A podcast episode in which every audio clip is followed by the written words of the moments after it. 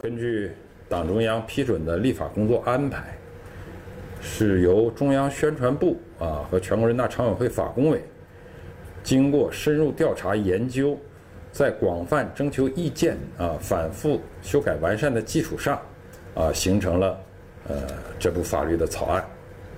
那《爱国主义教育法》草案，以习近平新时代中国特色社会主义思想为指导，深入总结新时代爱国主义教育实施的经验，坚持爱国爱党爱社会主义相统一，把维护祖国统一和民族团结作为着力点，把实现中华民族伟大复兴的中国梦作为鲜明主题，遵循爱国主义。欢迎来到四零四档案馆。在这里，我们一起穿越中国数字高墙。我们刚刚听到的声音，来自全国人大常委会法制工作委员会在六月二十五日召开的记者会。六月二十六日，这部《爱国主义教育法》草案首次提请了十四届全国人大常委会第三次会议审议。CDT 周报是中国数字时代每周发布的原创栏目，分为一周见读、一周关注。一周惊奇、一周故事等几个类别，方便读者了解过去一周中国数字时代重点关注的内容。如果大家希望了解本期节目中提到的相关新闻事件或文章，欢迎点击节目简介中的链接，在中国数字时代网站阅读更多内容。六月二十五日至七月一日，这一周，安徽合肥长丰县某小区发生了一起未成年人跳楼事件。周围的居民用手机记录下了这惊悚的全过程。视频显示，一名男童因受到母亲的责罚，躲到了五层楼的防盗窗外平台上，形势十分危急。然而，屋内的母亲却不顾楼下居民的劝阻，持续用长杆击打孩子，最终导致男孩从五楼跳下，浑身多处骨折。这起疑似虐童的恶行，引发了人们对中国式变态棍棒教育的批评与反思。同时认为家暴致孩子重伤，家长理应承担刑事责任。然而，当地公安局及妇联的两则后续回应，却让这件事的荒唐程度更甚，也激怒了不少网民。比如，妇联方面并不认为母亲的行为是严重的家暴，还辩解称“引号孩子妈妈就是拿个棍子吓唬他”。当地公安局更将孩子母亲的举动描述为“引号规劝其进屋”。并在媒体问到是否会处理家长时，回应这是他们自己家的小孩，是家务事。这一中国特色式回应，一方面揭露了糟糕的国内儿童保护现状，揭露了有关部门的不作为和和稀泥；另一方面，也让人联想到了某些内在逻辑一致的外交战狼话语。当中国的人权问题受到世界各国指责的时候，中共当局也往往回应说，内政问题是家务事。外界没有权利管，然后继续着家暴的恶劣行径。因此，有网友戏仿有关部门的口吻，对此次事件中围观的网友评论道：“我方严正警告有关热心群众，切勿干涉他家内政。”这一周，官方宣布《爱国主义教育法》草案首次提请人大审议，其中的一些规定引发关注，被不少网民嘲讽是全球首部洗脑法。比如，这部草案在规定面向全体公民开展爱国主义教育的同时，突出学校和家庭对青少年和儿童的教育。草案中还对如何开展此类学校教育提出了具体的要求，内容涵盖思想政治、历史文化、国家象征标志、国家统一和民族团结、英烈和模范人物事迹等方面，甚至还对侮辱国歌、国旗、国徽。歪曲、丑化、亵渎、否定英烈事迹和精神等违背爱国主义精神的行为，规定了相关的法律责任。此外，这部草案还对公职人员、企业事业单位职工、村居民、代表性人士、教职人员、信教群众、港澳台同胞和海外侨胞等不同群体的爱国主义教育，分别作出了规定。除了爱国主义教育法拟推行之外，近期新修订的反间谍法。对外关系法也于七月开始实施。有网友以疫情防控话语总结这一系列操作是“外防输入，内防反弹”，本质都是当局统治焦虑的外在表现，将人民视为自己的潜在敌人。有网友问：这法要是能执行，那你为什么不能执行劳动法？这大概就是官方做法的高明之处。爱国主义教育法负责告诉你为什么不执行劳动法，而是要坚持中国特色。可如果你还是执迷不悟，反对九九六，大搞西方那一套，那就得小心反间谍法了。参考长沙赋能案。不过，强行向民众灌输党国主义，或许也会遇到棘手的问题。在人民日报微博发布的《我国拟制定爱国主义教育法》相关新闻下，即使总评论数仅有一千余条，评论区还是开启了精选，可见的言论全部为支持言论。所谓的爱国教育，该如何对年轻人解释这种整齐划一呢？有网友评论道：“当爱的情感都需要法律规定时，人自然成为了举行仪式的工具。”七月二日，恰巧为北极鲶鱼事件核查一百天纪念日。这一重大舆论事件发生至今，仍无任何后续，而自媒体和网民仍在不断追问。北极鲶鱼事件也展现出了一个明显的爱国悖论：一名真正的爱国者理应支持查明真相，怒打老虎与苍蝇，创造一个更加清明的社会。但官方的爱国者则希望保护珍稀动物，大事化小，小事化了。莫被境外势力所利用。另外，还有一些爱国教育已经分不清是黑是捧了，有一种你最好相信的粗暴。本周，中国政法大学思政研究所副教授郭继成在课堂上问学生：“十九大后修改主席任期限制，你觉得修改是无比英明还是独裁专制？”当有人心中冒出了那个大不敬的答案时，郭继成说：“如果你也认为是独裁专制，那么。”你就被西方法学框架控制了。下边我问同学们：十九大的以后宪法修改以后，你对的评价？你觉得宪法的修改是无比英明，你还是觉得你在独裁、在专制？哎，我亮明我的态度。我天地之间啊，宪法修改的好，我自己是非常赞成。但是我这个态度是因为我是用中国的框架，用中国的政治学来对它进行观察，我没有站在说西方的政治学、西方的法学来看。同学们，你内心里怎么想的？如果你也认为就是独裁、就是专制，你已经被西方框架控制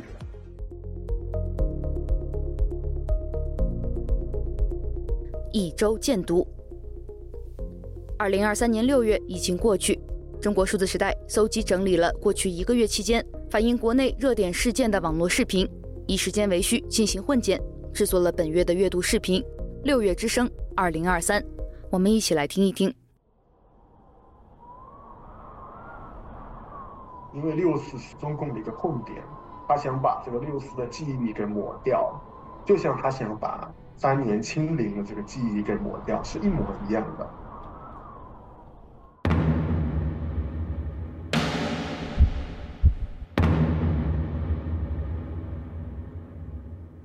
八个孩儿的妈妈，她铁链脖子上挂，判死刑，烧死妻子，狠毒的人渣，不能把唐山说成像歌坛镇一样啊！镇里还有个蝙蝠侠。村民质疑村干部侵吞了村集体财产等违法行为，于五月底在妈祖庙前举行全村罢免村干部公投。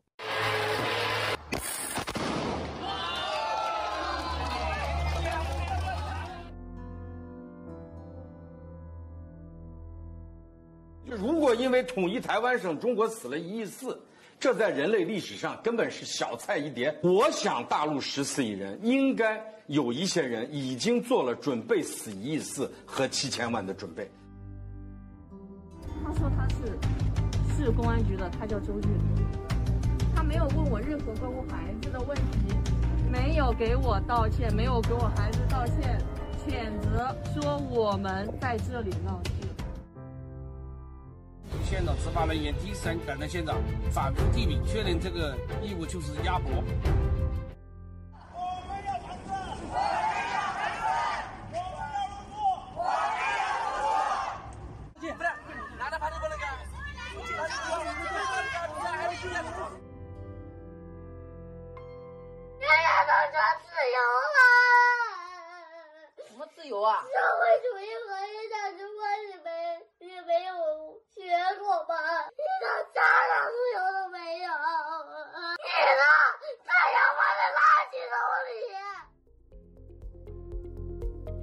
见 CDT 月度视频，六月之声，二零二三。此外，我们也在本月的 CDT 网语栏目中整理了二零二三年六月的网络新词和相关舆论事件。请见 CDT 网语：滥生无辜，直属为鸭，川大女生地铁偷拍事件，国企领导牵手门。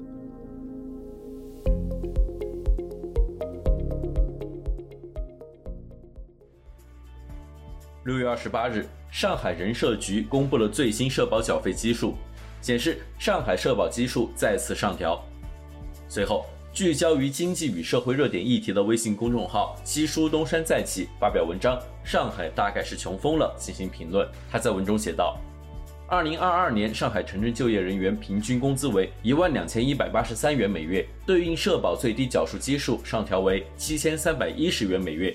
我是真的很震惊，上海人均工资居然达到了一万两千一百八十三元每月。”我实在不知道这个数字是怎么出来的。还有更令人震惊的事情：二零一九年上海的人均工资是九千三百三十九，经过疫情三年，上海人均工资非但没降，反而以每年百分之十以上的涨幅飞速飙升，四年涨了百分之三十以上。我实在不知道到底什么行业凭一己之力把整个上海的平均工资全部拉上去。在本周的四零四文库栏目中。我们选读了过去一周引起舆论关注的三篇四零四文章，除了我们刚刚听到的来自七叔东山再起的文章，上海大概是穷疯了。我们还选读了来自 Argon 科技的文章，鼠头鸭玩具全网被禁，商家可能损失数百万，以及来自城市的地的的文章，普京的叙事难题。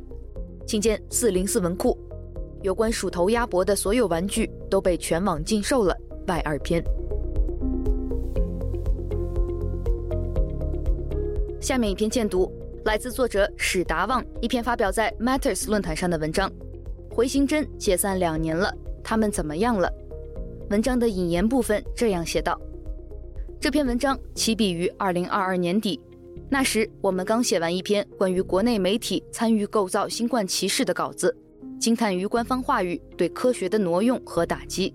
我们产生了一些疑问：对于普通人，生活里的荒谬已经无法忍受。那么，科普工作者们如何应对这些问题？提出之后，我们想到了回形针，一家曾在中文网络名声大噪又彻底消失的科普自媒体。我们采访了回形针的几位核心成员，想知道他们怎么看待这一系列境遇，以及解散之后大家都在做什么。实际上，在这篇稿子的操作过程中，文中的受访者担心负面舆论影响现在的团队，一度希望删除自己的所有内容。本约好要发稿的平台，因为被约谈而不得不放弃这篇稿件，而几家我们熟知的媒体也因为我们都知道但都不能说的风险而无法发表。这实在是一种太中国的处境了。这篇稿子和回形针的境遇，从某种角度来说，甚至是互文的。请见相关文章。本周最后一篇荐读来自微信公众号“情况有点复杂”。在青藏高原数了一个月的鸟，我被青海森林公安微信传唤了。文章写道：今天上午在电脑前回忆自己在加藤草原将近一个月的经历时，意外地收到了昌多县森林公安大队柴队长的这样一条微信。微信上说，根据相关职能部门要求，我和我的同伴需要接受公安机关的调查，现在依法传唤我到昌多县公安局森林警察大队接受调查，希望我配合。虽然是在微信上这种非正式的私信，但毕竟是公安的要求，生平第一次收到这种传唤，这让我感到有些紧张不安。律师说可以暂时不用回复，于是我就暂时搁置了。但是我心里马上有了一个疑问：难道收到传唤的不应该是当地电力公司吗？这一切都源于自己的加藤属鸟人身份，同时这也是目前来说自己做过的最特殊的一份工作。在下文中。作者记录了自己在今年五月到六月在青海玉树藏族自治州称多县真情镇的加唐草原数鸟的经历，在这个过程中发现几十只属于国家重点保护的鸟类密集地死在电线杆下面的情况。作者写道：这些属于国家重点保护动物的鸟类的死亡，而且是密集的死在电线杆下面，不是死在草原上，不是死在山上。这作为一种事实，到底有没有被看到？还是说，在一些人眼中和一些东西相比，他们的死根本上不重要？可难道真的不重要吗？如果不重要，那么“国家重点保护野生动物”这几个字，我们如此正式的强调，我们如此的重视生态文明，我们这么做的意义是什么呢？这些猛禽，他们的死亡不够明显吗？他们死在电线杆下，这件事本身不够重要吗？但是这些尸体目前这样的状态来看，它确实没有引起应该得到的重视。请见相关文章。一周词条，本周第一个词条：北极鲶鱼。北极鲶鱼事件是二零二三年三月，因中书会网名“北极鲶鱼”在社交平台上炫富、侮辱普通网民等而引发的网络事件。北极鲶鱼有很多有争议的语录，比如“我家那么多钱都是韭菜公的”，“我只知道我家有九位数”。我想混哪个平台就混哪个平台，想住哪个地方就住哪个地方，等等。在事件发酵后，二零二三年三月二十四日，深圳市交通运输局发布情况通报，证实北极鲶鱼的祖父为该局原货运分局干部钟某某，且钟某某已于二零零七年十一月三十日退休。该局将就相关信息展开核查，将及时通报有关情况。然而，截至今天，事件调查尚无结论。本周，微信公众号“基本常识”也发布文章：“北极鲶鱼的调查一百天了还没有结果。”作者这样写道：“北极鲶鱼主动公开家产九位数的自豪，他直言老爷子感觉贪了的坦荡，都给平凡的我们留下极为深刻的印象。要是权贵子弟们都有这份觉悟，国家反腐大业就不用永远在路上那么辛苦了。然而，最应该记得北极鲶鱼的一个单位。”却似乎把它忘得一干二净了。从三月二十四日深圳市交通运输局通报开始核查至今，整整一百天过去了。北极鲶鱼及早已退休的干部钟某某始终没有任何音讯。一百天查不清一条小小的鲶鱼和一名退休十几年的老干部，这太辜负大家对蓝底白字的信任，也太辜负大家对深圳速度的信任，这很不应该。请见相关文章。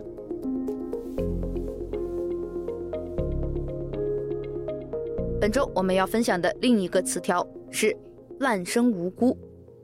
滥杀无辜对于中国人来说是再熟悉不过的词汇，指的是胡乱杀戮无罪的人。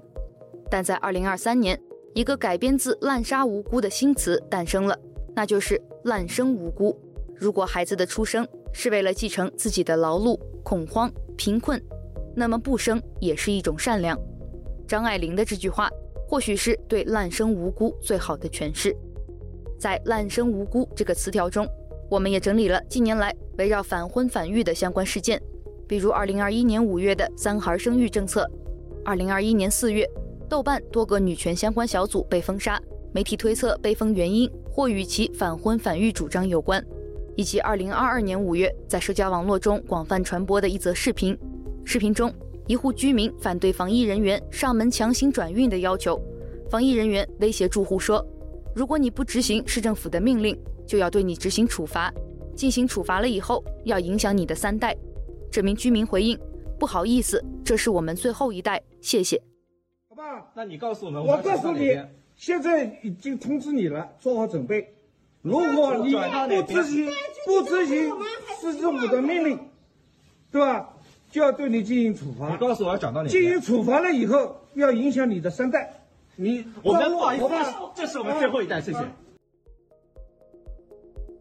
请见相关文章。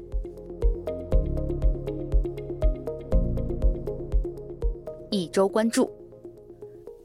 六月二十六日，财经作家吴晓波微博账号主页显示，因违反相关法律法规，该用户目前处于禁言状态。同样的。吴晓波的抖音账户、今日头条账户也同时遭到禁言。而在稍早之前，微信平台已经不展示搜索结果“吴晓波频道”。目前，吴晓波微信公众号的最新更新停留在六月二十三日。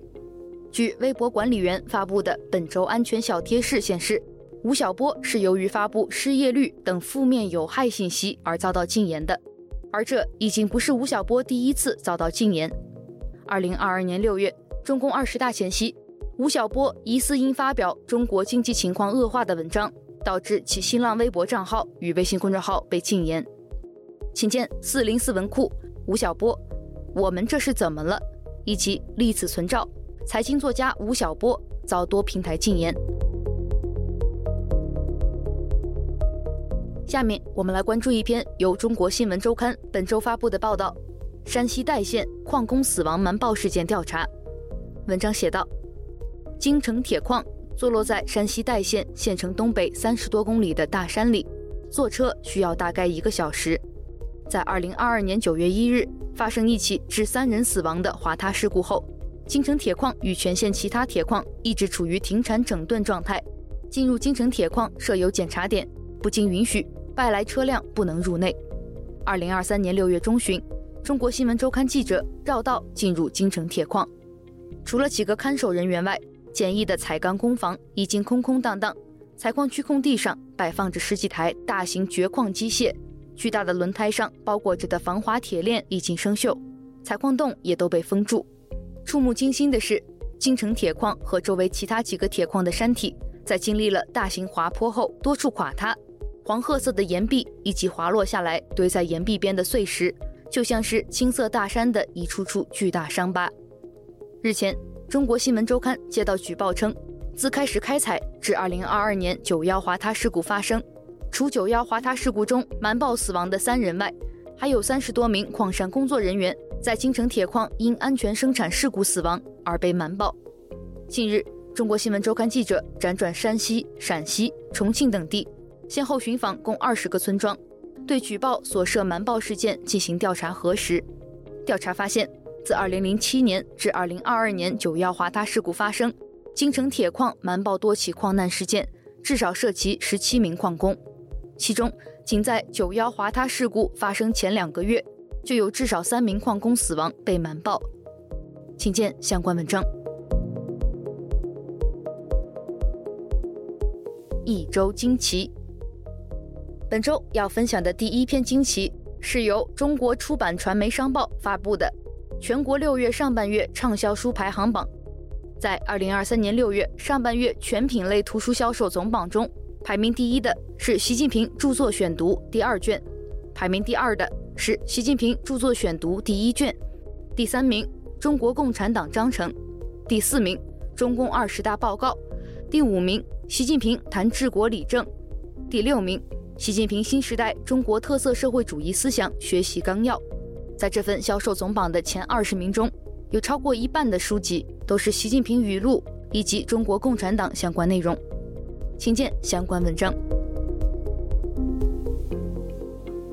本周最后一篇惊奇来自微信公众号“常识流通处”，夫妻护送对方进精神病院，为什么令人背脊发凉？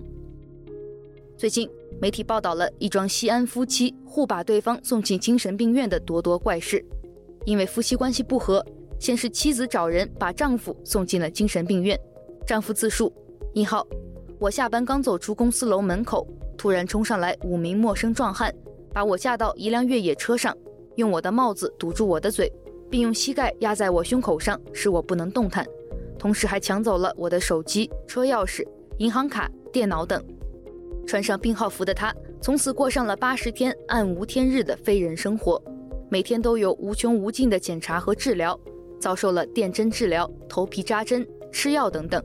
他说：“我活动的地方不足八十平方米，里面有七十多人，不能反抗，不能激动，一反抗一激动，治疗手段会更多。”戏剧性的是，丈夫出来之后，姑苏慕容附体，学会了以彼之道还治彼身。将妻子也送进了精神病院。妻子自述，她被迫换病号服，稍不服从就被电警棍击打，并强制灌药，将她捆绑在病床上接受电击治疗。她跟医生明确表示，送她来的丈夫曾在此看过精神疾病，医生不予理睬。他要求与家人联系，被拒绝。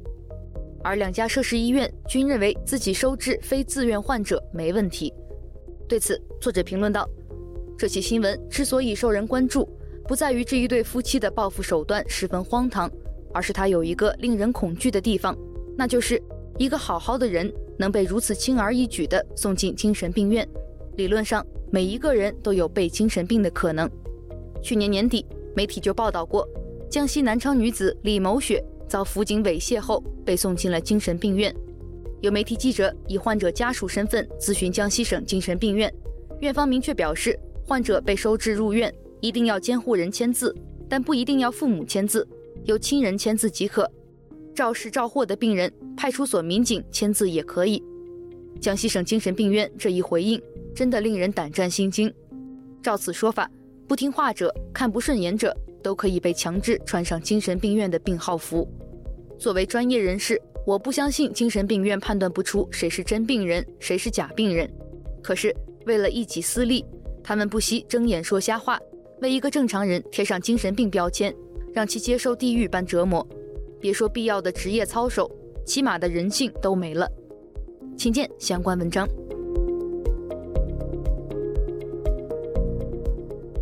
最后。一周故事，本周我们要分享的第一篇故事来自微信公众号“他的票圈”。在市中心披着彩虹旗跑步是什么样的体验？作者写道：“六月应该是骄傲的月份，但是因为种种原因，我已经连续好几年都没有在身边看到任何彩虹的元素和活动了。所以，当我在现实生活中再次看到六色彩虹的时候，心里一下子百感交集。”这是一个彩虹跑的活动，很小型，很低调，却给了我很多感动。集合的时候，我几乎是到的最早的，看到后面来的几乎每个人都精心准备了一些彩虹元素在身上，有人穿了彩虹的袜子，有人戴了彩虹的发带、表带，有人直接披上了彩虹旗。这么多彩虹元素一下子出现在眼前，我甚至觉得有点不真实。原来，在日益狭小的网络发声环境下，这个群体并没有因此而消失或者被打败，而是默默藏在各个角落。当有了一个合适的环境或者契机，每个人都可以从心底拿出如此绚丽的彩虹。经过的路人基本都看着我们跑过去，拍几张照片就继续做自己的事了。在跑过某个路口的时候，突然听到从人群里有两个女生朝我们大喊加油，于是我们也对她说加油。突然，身边就出现了此起彼伏的加油声，是为了冒雨跑步的我们加油吗？是为了在充满不可抗力的环境下依然坚持骄傲的所有性少数群体加油吗？还是为了每一个追求自由、争取不被歧视的权利的普通人加油？我不知道答案，可能当时大声喊出这两个字的每个人都不清楚答案，但是还是要在这里跟大家说一句：加油！请见相关文章。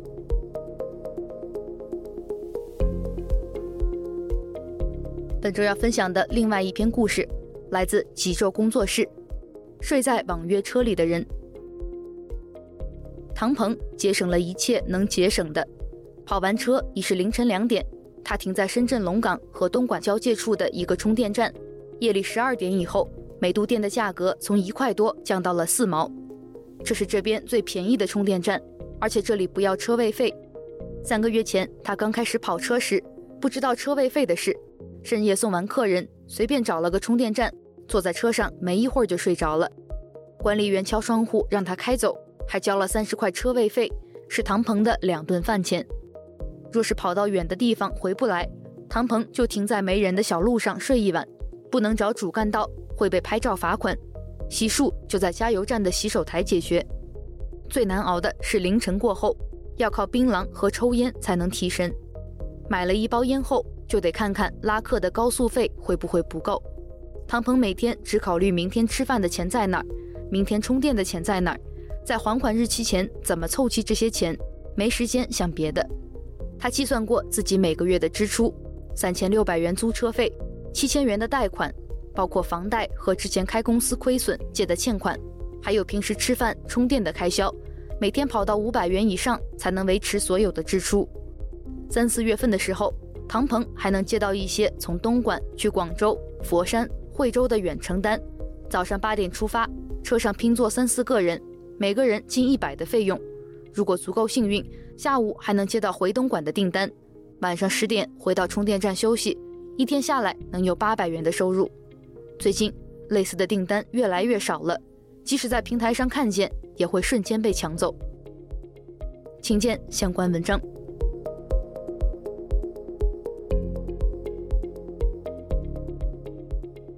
上就是本期节目的全部内容。如果大家希望了解本期节目中提到的相关新闻事件或文章，欢迎点击文字简介中的链接，在中国数字时代网站阅读更多内容。中国数字时代 （CDT） 致力于记录和传播中文互联网上被审查的信息，以及人们与审查对抗的努力。欢迎大家通过电报 Telegram 平台向我们投稿，投稿地址请见本期节目的文字简介。阅读更多内容，请访问我们的网站 cdt。Dot media。